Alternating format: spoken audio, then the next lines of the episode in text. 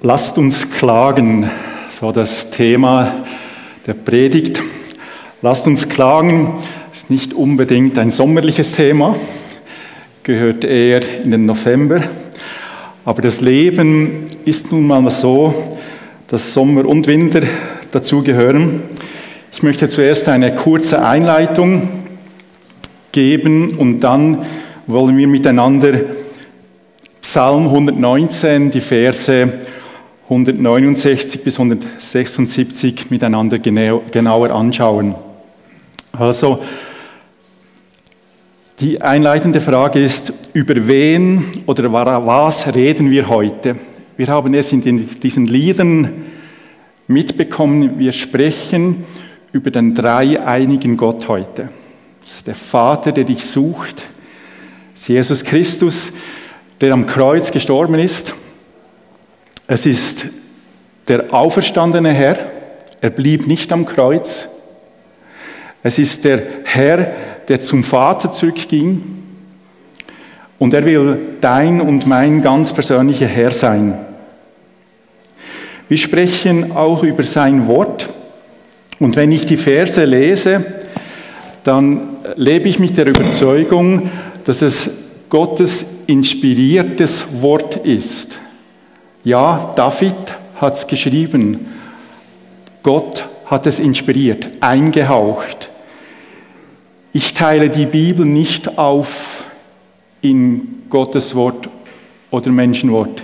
Für mich persönlich, nach meiner Überzeugung, ist die Bibel Gottes inspiriertes Wort. Für dich persönlich, für mich persönlich, Gott, der in unser Leben hineinspricht. Dann merken wir aus diesem Psalmen, es sind Verse, die das Leben heute auch umschreiben. Und wir leben jetzt nun mal heute in einer Welt, die uns bewegt, aber mein ganz persönliches Ziel, jetzt spreche ich von mir persönlich, mein persönliches Ziel ist, dass mein Leben einmal in Gott mündet, bei Jesus mündet. Jesus sagt dir und mir, ich bin der Weg, ich bin die Wahrheit, ich bin das Leben. Niemand kommt zum Vater denn durch mich. Deshalb sprechen wir über das Kreuz. Deshalb sprechen wir über den Himmel und über den Weg zum Himmel über das Kreuz. Es sind nicht deine Daten, es ist nicht deine familiäre Zugehörigkeit, es ist nicht deine gemeindliche Zugehörigkeit, deine kirchliche Zugehörigkeit, die dich einmal zum Himmel führt, sondern Jesus Christus. Wir sprechen über den auferstandenen Herrn, Sohn Gottes, der uns heute einlädt, das Leben mit ihm zu leben, mutig zu leben. Dann der Titel heißt ja, lasst uns klagen. Wenn ihr selber eine Bibel in der Hand hält oder auch auf dem Handy die Bibel nehmt, wir haben ja verschiedene Übersetzungen, Dort wird zum einen über Flehen gesprochen im ersten Vers, über Schreien gesprochen, aber eben auch über Klagen.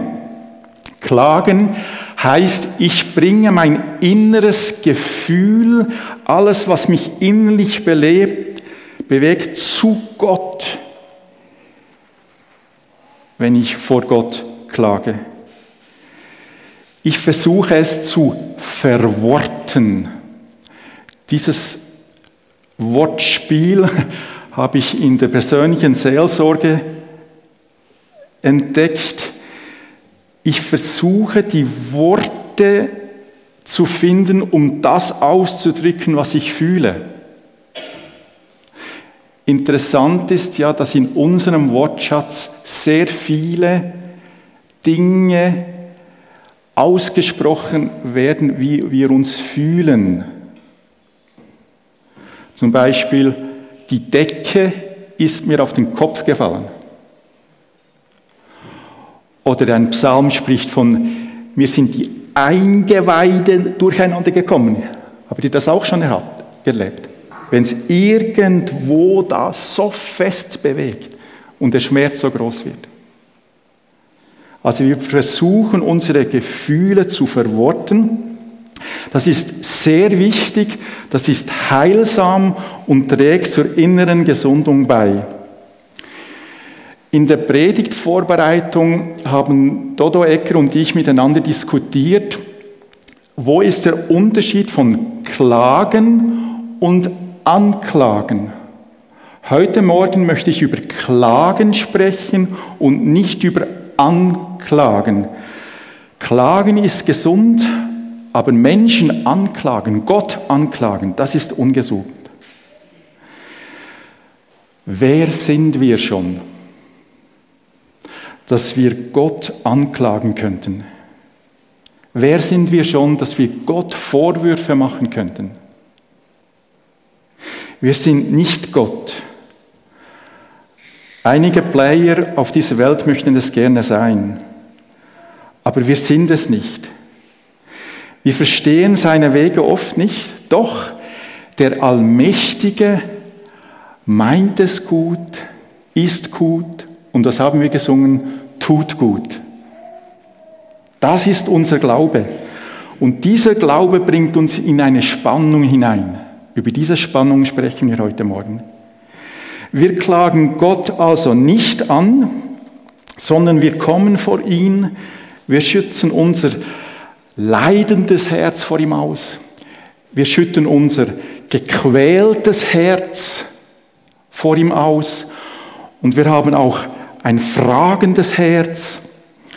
Wir haben auch ein erschüttertes Herz. Manchmal ist das Leben so eine Tragödie, dass es uns erschüttert.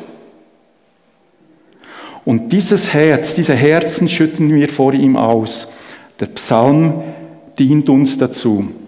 Und nach das letzte, vielleicht können wir einen Vers schon einblenden.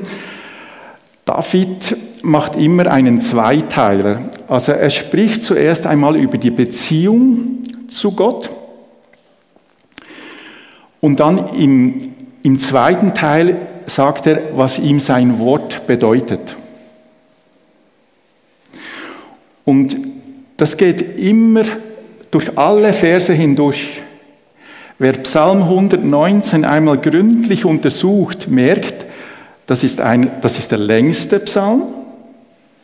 Dann jeder Teil beginnt mit einem äh, Buchstaben nach dem Alphabet, hebräischen Alphabet.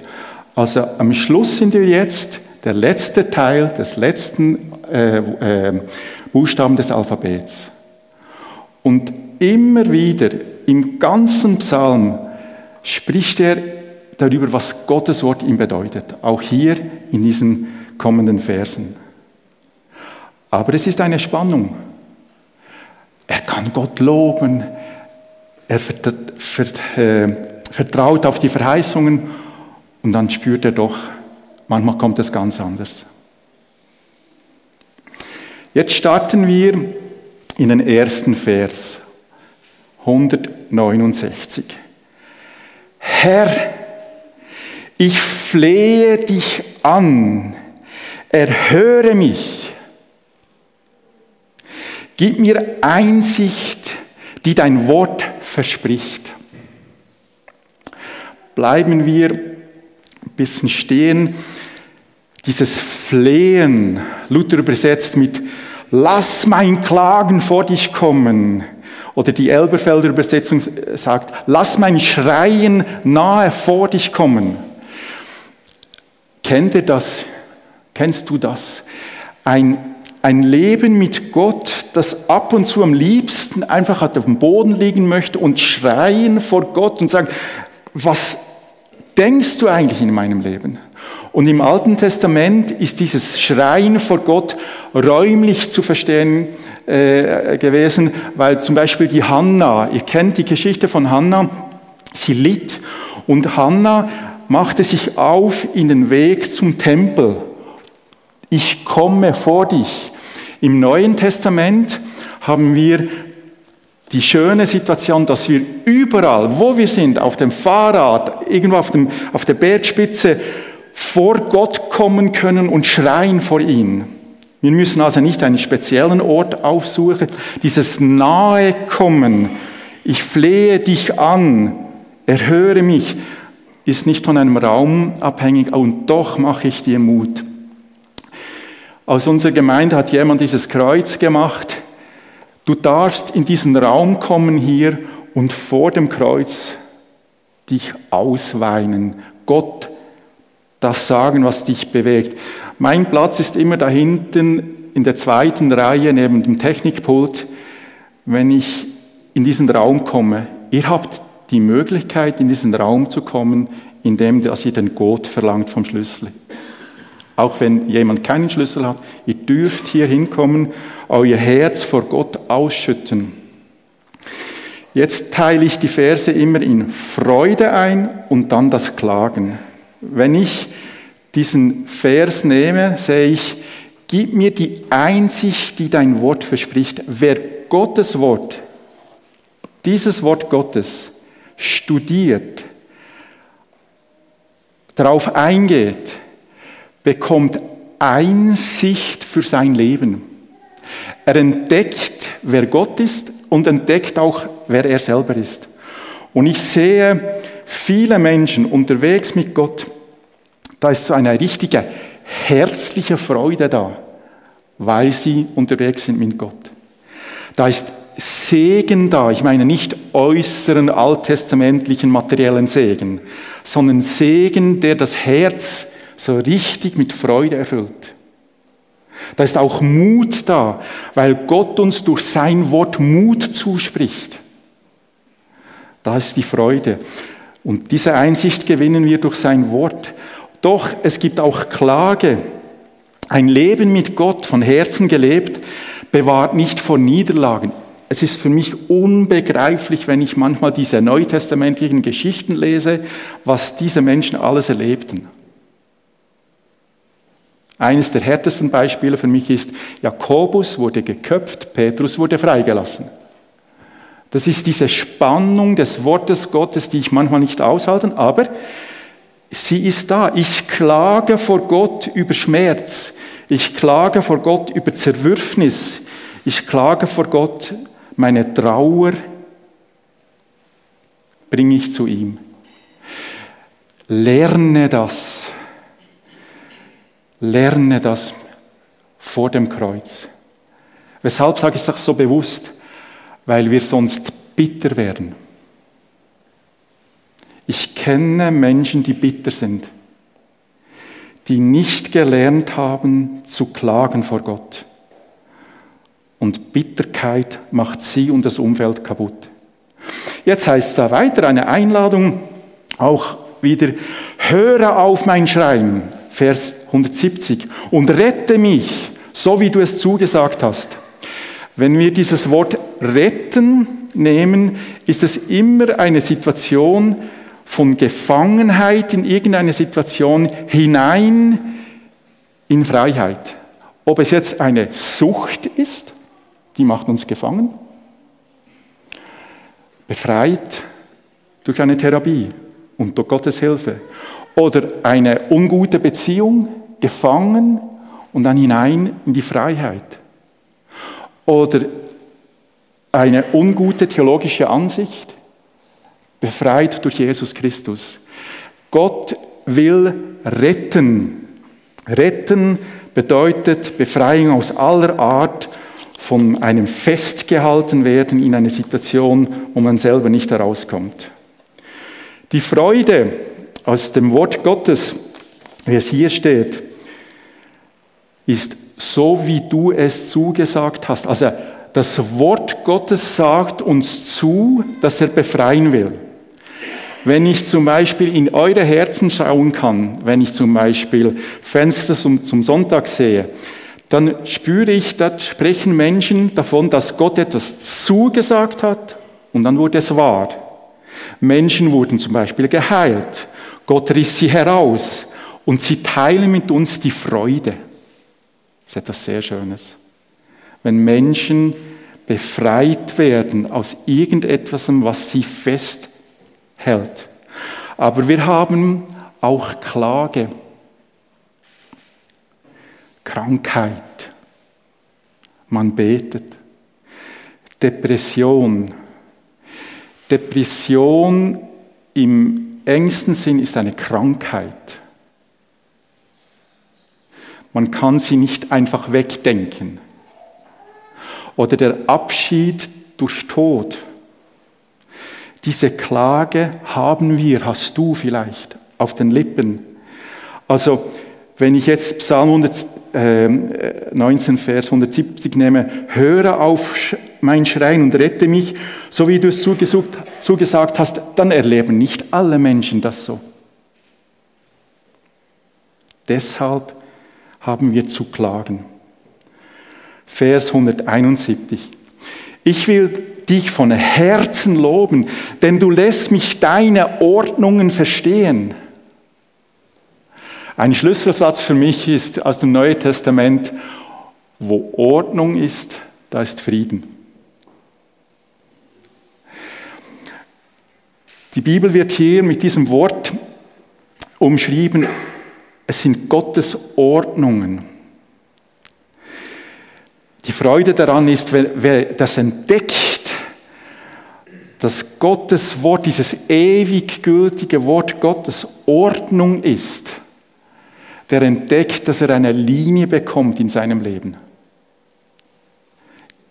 In Beziehungen, Umgang mit Geld, Umgang mit Vorgesetzten, wir haben eine Verantwortung unseren Vorgesetzten gegenüber. Sie geben uns Arbeit und Lohn. Ordnung.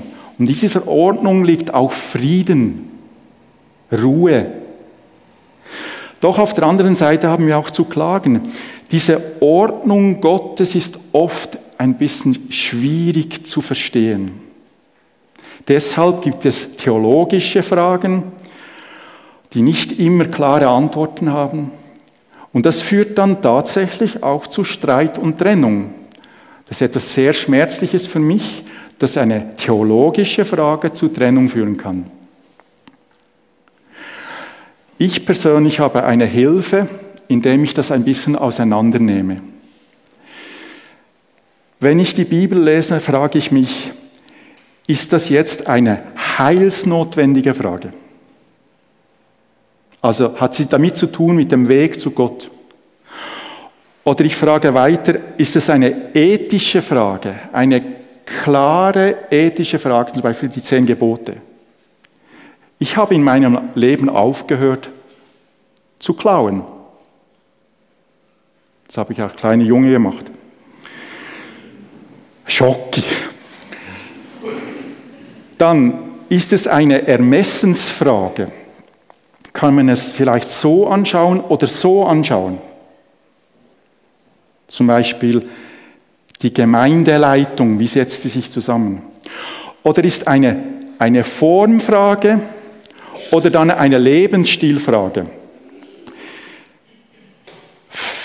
Es ist noch gar nicht so lange her, dann haben einige Christen gemeint, dass der Ort der Ferien eine heilsnotwendige Frage ist. Oder wie wir sitzen im Gottesdienst. Ich weiß, dass die bulgarischen und die griechischen Christen sich gestritten haben, sind Bänke richtig oder Stühle. Wir können schmunzeln, also ist noch nicht lange her, haben wir das auch gehabt, diese Thematik. Oder Ermessensfragen. Es gibt Dinge, die können wir nicht einfach mit Ja oder Nein beantworten. Das ist eine Ermessensfrage. Es gibt Gemeinden, die sind gesegnet, indem dass sie die Frauen in die Leitung nehmen. Es gibt Gemeinden, die sind gesegnet, indem sie die Frauen nicht in die Leitung nehmen. Es gibt Segen Gottes auf beiden Seiten. Das ist eine Ermessensfrage für mich persönlich. Oder dann die ethischen Fragen oder eben die heilsnotwendigen Fragen. Die heilsnotwendigen Fragen sind für mich ganz entscheidend. Da lasse ich nicht weg. Jesus ist der Weg, die Wahrheit und das Leben. Und alles andere ist für mich untergeordnet. Also, Gottes Wort zeigt uns auf, wie seine Ordnungen für unser Leben sind. Und ich bitte euch, fragt euch selber, wenn ihr euch verbeißt in einer theologischen Frage, wo muss ich sie zuordnen? Vers 172. Fröhlich besinge ich dein Wort, denn alles, was du befiehlst, ist richtig und gut. Jetzt schwingt es so richtig im Herzen hoch. Hey, dein Wort, das ist es. Deshalb haben wir so viele gute Lieder und immer wieder neu viele gute Lieder. Es sind nicht die alten Lieder, die die besten sind. Es sind nicht die neuen Lieder, die unbedingt die besten sind. Es sind so viele schöne Lieder, 500-jährig oder 50-jährig oder 5 Jahre alt, sind einfach gute Lieder. Menschen, die Gottes Wort besingen. Auch heute Morgen danke für diese Liederauswahl der Musikgruppe. Es ist Gottes Wort, das wir besingen, denn alles, was du befiehlst, ist richtig und gut. Ein richtiger Liederschatz, das macht Freude. In unserer Gemeinde haben wir einen Liederschatz, der Freude macht. Und ich spüre, wenn man diese Lieder anschaut, das sind oft Lieder, die unsere geistlichen Väter und Mütter geschrieben haben. Dora Rappert zum Beispiel. Oder wie ihr auch all die, die Liederschreiber kennt. Frei. Andreas Frei. So interessant. Diese, diese Lieder aus dem, aus dem Herzen über das Wort Gottes geschrieben. Schaut auf die geistlichen Mütter und Väter. Das ist unser Glaube. Auf der anderen Seite habe ich auch Klage. Ich beobachte manchmal Seniorinnen und Senioren, die kläglich enden in Bitterkeit, unversöhnt. Sie haben nichts geregelt, was sie hätten regeln sollen. Dafür haben ja Freunde, erfahrene Leute, Anwälte, Berater, sie haben nichts geregelt und sie enden kläglich, weil die Nachkommen dann die ganze Frustration haben miteinander. Man kann kläglich enden. Deshalb schaut auf Väter und Mütter im Glauben, die diesen Glauben leben bis am Schluss und uns zum Himmel ziehen. Vers 173. Greif ein und komm mir zur Hilfe. Vielleicht warst du auch schon einmal hier vor dem Kreuz oder auch hier dieses Gebetsangebot, das wir nachher auch haben. Leute, die, die dann kommen und sagen, du, ich habe etwas, ich weiß, ich komme selber nicht zurecht. Ich sage es Gott mit dir zusammen. Greif ein, kolf mir zur Hilfe. Ich habe meine Wahl getroffen. Nur dein Gebote sollen der Maßstab für mein Leben sein. Gottes Wort als Maßstab fürs Leben. Das ist eine riesengroße Freude, wenn Gottes Wort Maßstab fürs Leben sein darf. Ich spreche ein ganz spezielles Beispiel an. Ein Leben mit Gott, wenn Gottes Wort Maßstab ist, zeigt geistliche Früchte, zum Beispiel in Bezug auf meine Einstellung zur Behörde. Ich sage das ganz bewusst. Ich spüre manchmal, dass eine ablehnende, belächelnde, negative Einstellung da ist zur Behörde, ob jetzt kommunal, kantonal oder national. Christen oder überhaupt Menschen allgemein, man spricht sehr negativ. Und Covid hat da das Sein auch noch dazugegeben. Wir wollen uns von Gottes Wort inspirieren lassen in unserem Denken. Gottes Wort ist Maßstab für unser Denken, zum Beispiel über die Behörde. Ich weiß, wir haben in unserem Land Fragen oder wir haben in unserem Nachbarland Fragen, Frankreich. Da gehen die Menschen auf die Straße. Oder wir haben zum Beispiel in der Türkei eine Situation, wo Menschenrechte mit Füßen getreten werden. Da gehen die Menschen auf die Straße. Das ist normal für mich. Sie wehren sich. Aber letztendlich muss es eine segnende Haltung sein, eine positive Haltung sein, eine befreiende Haltung. Also, ob schon, dass wir manchmal das Recht hätten, mit Wut der Behörde gegenüber aufzutreten, wollen wir segnend auftreten. Das ist der Maßstab Gottes. 174. Sehnsüchtig warte ich auf deine Hilfe, Herr. Dein Gesetz ist meine größte Freude. Eine Sehnsucht im Teilen. Weshalb sage ich das so? eine Sehnsucht zum Teilen, weil Hilfe von Gott oft damit zu tun hat, wie ich anderen begegne oder wie andere mir begegnen. Jetzt gehe ich ein bisschen in die materielle Richtung. Sehnsüchtig warte ich auf deine Hilfe. Es hat Menschen unter uns, die mussten flehen vor Gott, dass sie etwas bekommen. Egal was. Aber sie haben es gewagt und sie bekamen Hilfe. Und wenn du heute da bist und materielle Hilfe brauchst, dann bitte ich dich, komme nachher auf mich zu und dann schauen wir das gemeinsam an. Die Gemeinde hier ist bereit zu helfen. Wir haben einen Diakoniefonds. Wir helfen. Und jetzt sagt der Psalmist hier, sehnsüchtig warte ich auf deine Hilfe. Herr, dein Gesetz ist meine größte Freude. Im Gesetz Gottes, im Wort Gottes wird sehr viel geschrieben über Teilen, Beschenken, Investieren, Ausgleich schaffen. Paulus spricht davon, dass wir einen Ausgleich schaffen.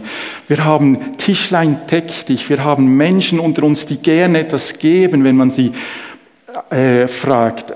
Das ist, das ist inspiriert vom Wort Gottes. Ja, man gibt einfach. Das macht Freude. Aber dann haben wir auch die andere Seite, wo Menschen eben Hilfe brauchen, weil andere Menschen Gier leben. Gier macht das Leben kaputt. Jegliche Art von Gier. Ob es jetzt ein 10 Franken äh, Papier ist, das dir nicht gehört, oder 1000 Franken, die dir nicht gehören. Es, beides ist Gier weil es dir nicht gehört. Wir haben eine Gesellschaft, die kaputt geht an der Gier. Das Wort Gottes sagt uns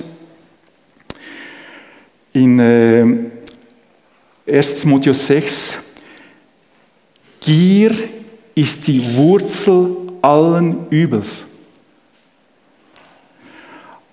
Deshalb 1. Timotheus 6, Vers 10 ist für mich ganz entscheidend. Wenn ich ein Problem geschildert bekomme, das ist oft auch verbunden mit Geld. Weil jemand gierig ist, da werden Alimente nicht bezahlt. Deshalb muss die Frau dann aufs Sozialamt.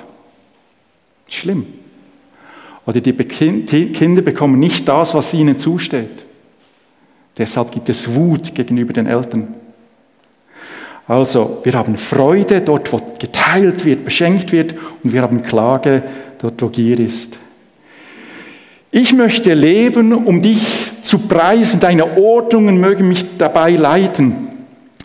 Das ist ein richtiger Wunsch und ich, ich möchte dich und mich in diesen Wunsch hineinnehmen, dass Gottes Ordnungen uns leiten, wie wir leben können. Was sagt Paulus über die eigentliche geistliche Frucht im Leben. Was ist die eigentliche geistliche Frucht im Leben? Wir zählen es auf. Das ist einmal Liebe, Freude, Friede, Geduld, Freundlichkeit, Güte, Treue, Sanftmut und Enthaltsamkeit. Auf ganz verschiedene Art und Weise können wir das Leben, diese Ordnungen leben. Und ich preise Gott dafür, für all das, was in meinem eigenen Leben geschehen ist durch Menschen, die mir gegenüber das gelebt haben, die mir vergeben haben, die trotzdem, dass sie mich nicht verstanden haben, mich nicht aufgegeben haben, die Güte gelebt haben, Sanftmut. Wir brauchen in unseren Ehen Sanftmut. Auf der anderen Seite ist die Klage da, Nachfolger oder auch die Menschheit als Ganzes, da wird so viel dumm geschwätzt. Glaubt mir, wenn ich mit dem Postauto unterwegs bin oder auch im Schulbus, die kleinen Kinder, was die alles für dummes Zeug rauslassen aus dem eigenen Herzen, aber auch inspiriert der Eltern. Und wenn ich dann im Postauto bin, dann ist, sind es nicht die kleinen Kinder, sondern die großen Menschen. Da ist so dummes Geschwätz. Und heute wird ja nicht leise telefoniert, sondern laut telefoniert. Also sogar der Lautsprecher ist dann, ich höre das mit. Dann denke ich manchmal, meine Güte, was, lässt ihr da, was auch immer, aus eurem Mund, das, das zieht herunter. Wir haben eine Gesellschaft, die herunterzieht. Dummes Geschwätz. Nein, wir wollen uns hochheben, einander höher achten als sich selbst. Der letzte Vers, heimatlos irre ich umher wie ein Schaf, das seine Herde verloren hat. Heimatlos. Buchstäblich, es hat Menschen unter uns, die das so erleben, heimatlos. Aber man kann auch aus Beziehungen heraus geworfen werden. Man ist heimatlos. Suche doch nach mir, denn ich gehöre zu dir. Ich habe nicht vergessen, was du befohlen hast. Dieses Schreien nach Geborgenheit wird oft erfüllt durch die Gemeinde. Persönlich bin ich ein ganz starker Befürworter für die sichtbare Ortsgemeinde, die Gemeinschaft schenken kann, weil vielleicht zu Hause etwas zerbrochen ist, weil man keine Heimat mehr hat. Wir erleben das ein bisschen, aber ich weiß, dass in anderen Ländern, wo so viel Druck da ist, so viel Verfolgung da ist, die Gemeinde wirklich der Ort der Familie ist. Und wir können das nicht leben in, in dieser Form, aber ich, es ist mein Wunsch, dass hier in dieser Gemeinde Menschen Geborgenheit erleben dürfen. Dass sie nicht umherirren müssen, sondern Schafe werden, die einen Platz gefunden haben, um zur Ruhe zu kommen. Auf der anderen Seite haben wir Klage. In unserer Gesellschaft wird die Heimat kaputt gemacht, der Ort der Geborgenheit kaputt gemacht. Es wird überall etwas weggenommen. Wir haben Menschen, die in ihrem persönlichen Umfeld Ablehnung erleben. Wirklich krasse Ablehnung. Und ein ganz schlimmes Wort, das in den letzten zehn Jahren ganz stark geprägt wurde, ist das Wort Femizid. Fem, das Wort Frau, zieht diese schreckliche Art von einfach drauf lostöten. Wir haben in Europa Männer, die meinen, sie haben das Recht, eine Frau einfach umzubringen. Einfach weil sie Frau ist. Das ist so tragisch. Und das Wort Gottes meint es wirklich so. Höre auf mein Schreien, rette mich, so wie du es zugesagt hast. Wir haben in unserem Land sehr viele gute Institutionen, die Schutz geben. Ich möchte gerne, dass die Gemeinde auch Schutz geben kann. Sie kann nicht alles geben. Ich möchte gerne, dass dort, wo Familien äh, diese Berufung haben, dass sie das Haus öffnen für Kinder.